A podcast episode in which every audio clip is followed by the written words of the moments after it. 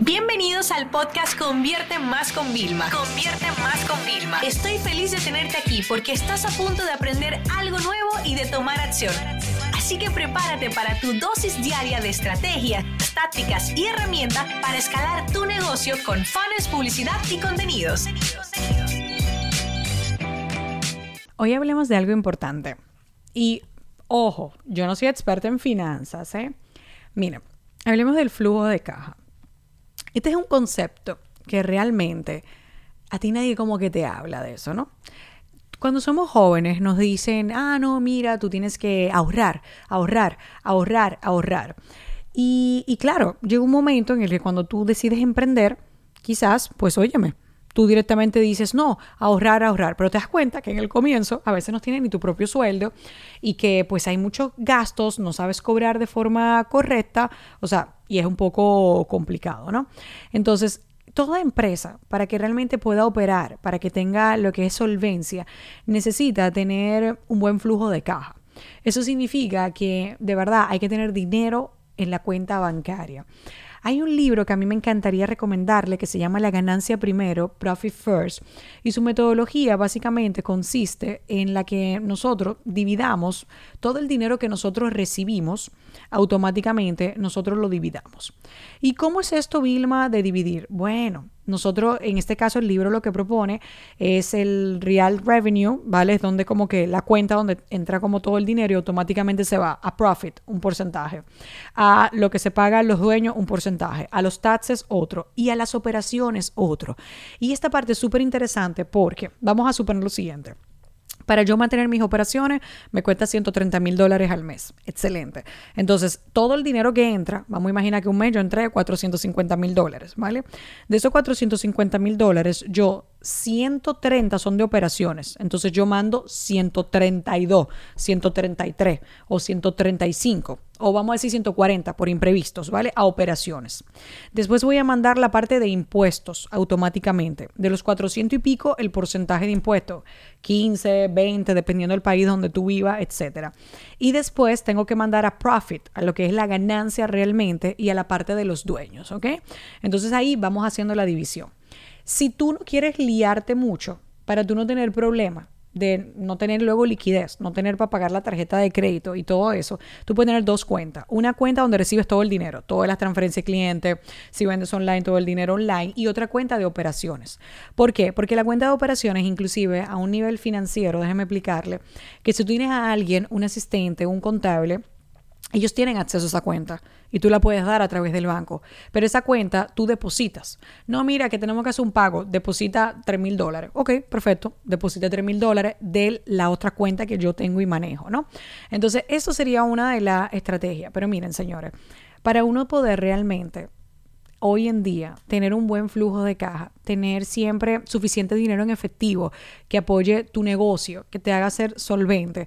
Yo entiendo, y esto es algo personal, ¿vale? Cada uno maneja su negocio como quiere. No creo que hay que tener 12 meses, imposible. O sea, yo me moriría teniendo todo ese dinero congelado sin hacer nada. Yo tengo siempre tres meses, tres meses de operaciones cubiertos, ¿ok?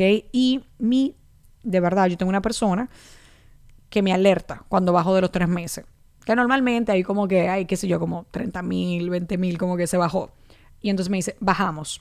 Y entonces lo primero que yo voy a hacer es como nosotros vendemos online y tenemos pagos pendientes, voy a chequear mi cuenta por cobrar. Mi cuenta por cobrar son facturas que tengo pendientes de clientes en toda la parte de agencias, socios, y luego voy a ver qué hay en la nube, qué, qué le falta, qué tengo en PayPal por bajar, qué tengo en Stripe. Entonces, ¿qué pasa? Vamos a imaginar que lo que tengo por cobrar es menos de los 30 mil. Ok, entonces ahí es cuando nosotros tenemos que, espérate, tengo que ver, no, pero ok, está bien, no importa, porque va a entrar ahora por un lanzamiento un buen dinero, que es una ronda de financiación. No, porque, bueno, está bien, estamos aquí bajando porque estamos reinvirtiendo en esta parte, ok, pero yo necesito tener todo eso muy claro, muy parte. O sea, los impuestos están aparte. Nosotros ya estamos listos. Cuando toque, ahí están los impuestos y no se tocan. Nosotros tenemos también una parte que es de reinversión. Nosotros, por ejemplo, hacemos lanzamientos, que por cierto, pueden entrar en mi Instagram y pedirme el enlace para darle. Eh, si no siempre, cuando yo tengo un lanzamiento, pueden entrar en conviertemas.com barra registro. Yo tengo un taller en vivo que vamos a hacer de lanzamientos y luego vamos a vender nuestro curso nuevo de lanzamientos, ¿no? Para nosotros el lanzamiento realmente es una ronda de inversión. Yo, por ejemplo, eh, quiero invertir en, una nueva empresa, por la que también me voy a Dominicana, que le conté en el episodio anterior del tema del equipo, a contratar más personas. Entonces, de los últimos lanzamientos yo voy a ir sacando, pam, pam, pam, pam, dinerito, para yo poder reinvertir. ¿ok? En esa parte. Yo cubro mis costes, que pago mi tarjeta de crédito con los gastos de ads, que pago todo lo del equipo, las horas que tuvimos, etcétera. O sea, yo voy a cubrir toda esa parte. Pero como yo vendo todos los días, yo tengo ventas evergreen que ya nosotros eso es. Entonces, el lanzamiento es un ingreso extra. El problema que mucha gente no entiende es que lo que tú facturas de un lanzamiento, te voy a poner algo hipotético, imagínate que ganes 100, de esos 100 yo tengo de costes, no sé, 40 ¿vale? Y me quedan 60. La gente cree que tú te lo untas los 60 que te quedan y es mentira, porque luego yo tengo que entregar una experiencia, porque tengo que entregar ese servicio, esa mentoría, ese curso. Yo voy a tener tutoría, yo voy a tener gastos durante 3, 4, 5 meses, no sé. Entonces, cuando tú vienes a ver, me queda un 20, que está bien, o sea, 20 de ganancia tampoco está mal, ¿te entiendes? Pero también hay que ver como que los números detrás. El problema es que muchos negocios hoy en día dependen de lanzar una colección de ropa, por ejemplo, de productos, dependen de lanzar un producto digital. Entonces, una empresa que dependa de lanzamiento es una empresa que va a tener problema con su liquidez, ¿ok? Es una empresa que va a tener como de repente mucho dinero en caja, como un mes, dos meses y luego va a estar casi en reserva. Y eso es lo que no puede ser, ¿ok? Esa es la parte a la que no tienes que llegar. Así que yo entiendo que este libro, Profits First en inglés, si lo queréis leer, eh, La ganancia primero en español, que es de Mike eh, Which, no sé ni cómo se pronuncia su apellido, pero bueno, si lo buscan ahí, Profit First o la ganancia primero, es fantástico. Yo siento como que nos da un poquito más de orientación y no importa si estás comenzando tu negocio o no, tú tienes que realmente dividir lo que son tus operaciones del día a día, ya seas tu pago a ti, tu nómina, un par de herramientas, eh, los proveedores igual que tú tengas, etcétera, de los impuestos, ¿vale? Y de lo que también es la ganancia. O sea, son como que para mí cosas distintas, ¿no? Hacer este ejercicio te va a ayudar a entender si tienes que subir el precio de tu producto físico, el precio de tu producto digital, el precio de tu servicio. Es un gran ejercicio. Yo siento que leer este libro puede marcar un antes y un después en cualquier negocio. Ellos además tienen una red de como asesores. Nosotros no los hemos contratado porque te digo, no lo hacemos como lo dividen ellos tal cual. Tenemos otra división, José y yo, que nos ha funcionado muy bien por años, ¿no?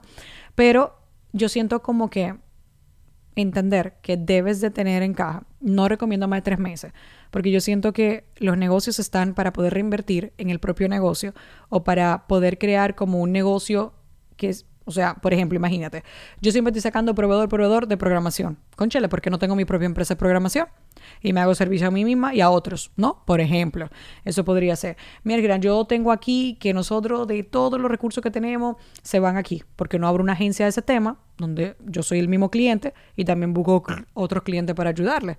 Entonces, se fijan un poquito cómo va. O sea, muchas veces la reinversión no solamente en el propio negocio para expandirlo, que también es importante, para financiar nuevos activos, nuevas líneas de ingresos, sino también que podamos montar nuevas empresas. O quizás, imagínate, yo vendo programas online, pero también quiero una franquicia de pizzas y también podría ser.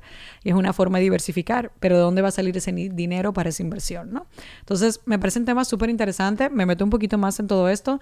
Recuérdense que si quieren aprender más de lanzamiento, que es una fuente fantástica para startup, negocio, marca personales de autofinanciación, los veo el próximo jueves en un taller gratuito, ¿vale? Donde vamos a ir planificando toda esa parte y vas a entender un poquito más de cómo funcionan los lanzamientos y cómo nos pueden ayudar a cualquier tipo de negocio. Esta sesión se acabó y ahora es tu turno de tomar acción. No te olvides suscribirte para recibir el mejor contenido diario de marketing, publicidad y ventas online.